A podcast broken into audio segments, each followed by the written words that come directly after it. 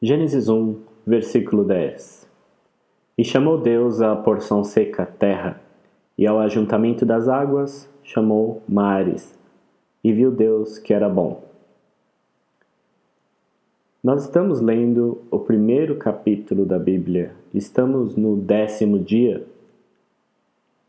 O nosso tempo cronológico aqui foi de né, julho, agosto, setembro, outubro aí quase quatro meses para que essas dez leituras fossem feitas.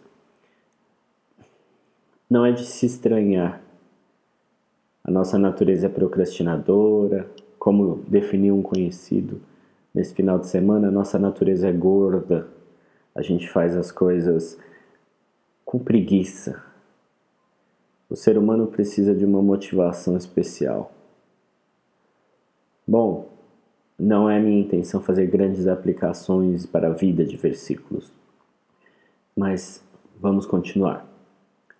Deus está criando a Terra nessa narrativa, os céus, o universo, e na narrativa está dizendo que ele chamou a porção seca terra, porque Deus havia dividido as águas como em cima e embaixo dos céus e as águas que estavam embaixo dos céus, que é onde a narrativa se concentra agora, foi, foram juntas em um canto, em um lugar, e aí apareceu terra seca, uma porção seca.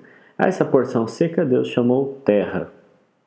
A tradução traz terra com letra maiúscula, e depois diz que ao ajuntamento das águas chamou mares, e traz mares com letra maiúscula também é de se indagar se estamos falando de Terra, o planeta Terra e mares, é, os oceanos, as águas, os rios, mas o que não faz muito sentido, porque Terra, embora esteja com letra maiúscula, refere-se realmente aos continentes, à porção continental do planeta Terra e ao ajuntamento das águas chamando mares, e aí a gente tem todos os tipos de lagos, oceanos, é, geleiras de repente, né?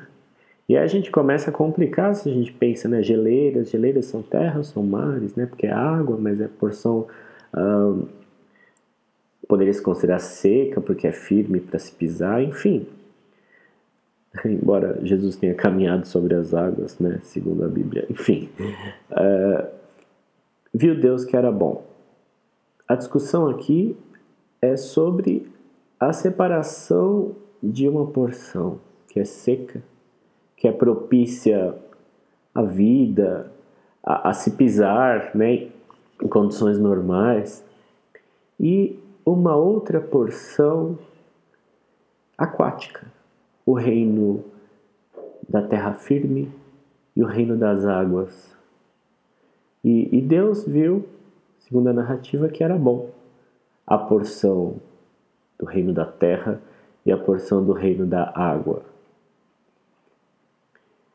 Quando Deus nomeia, coloca-se aqui um problema.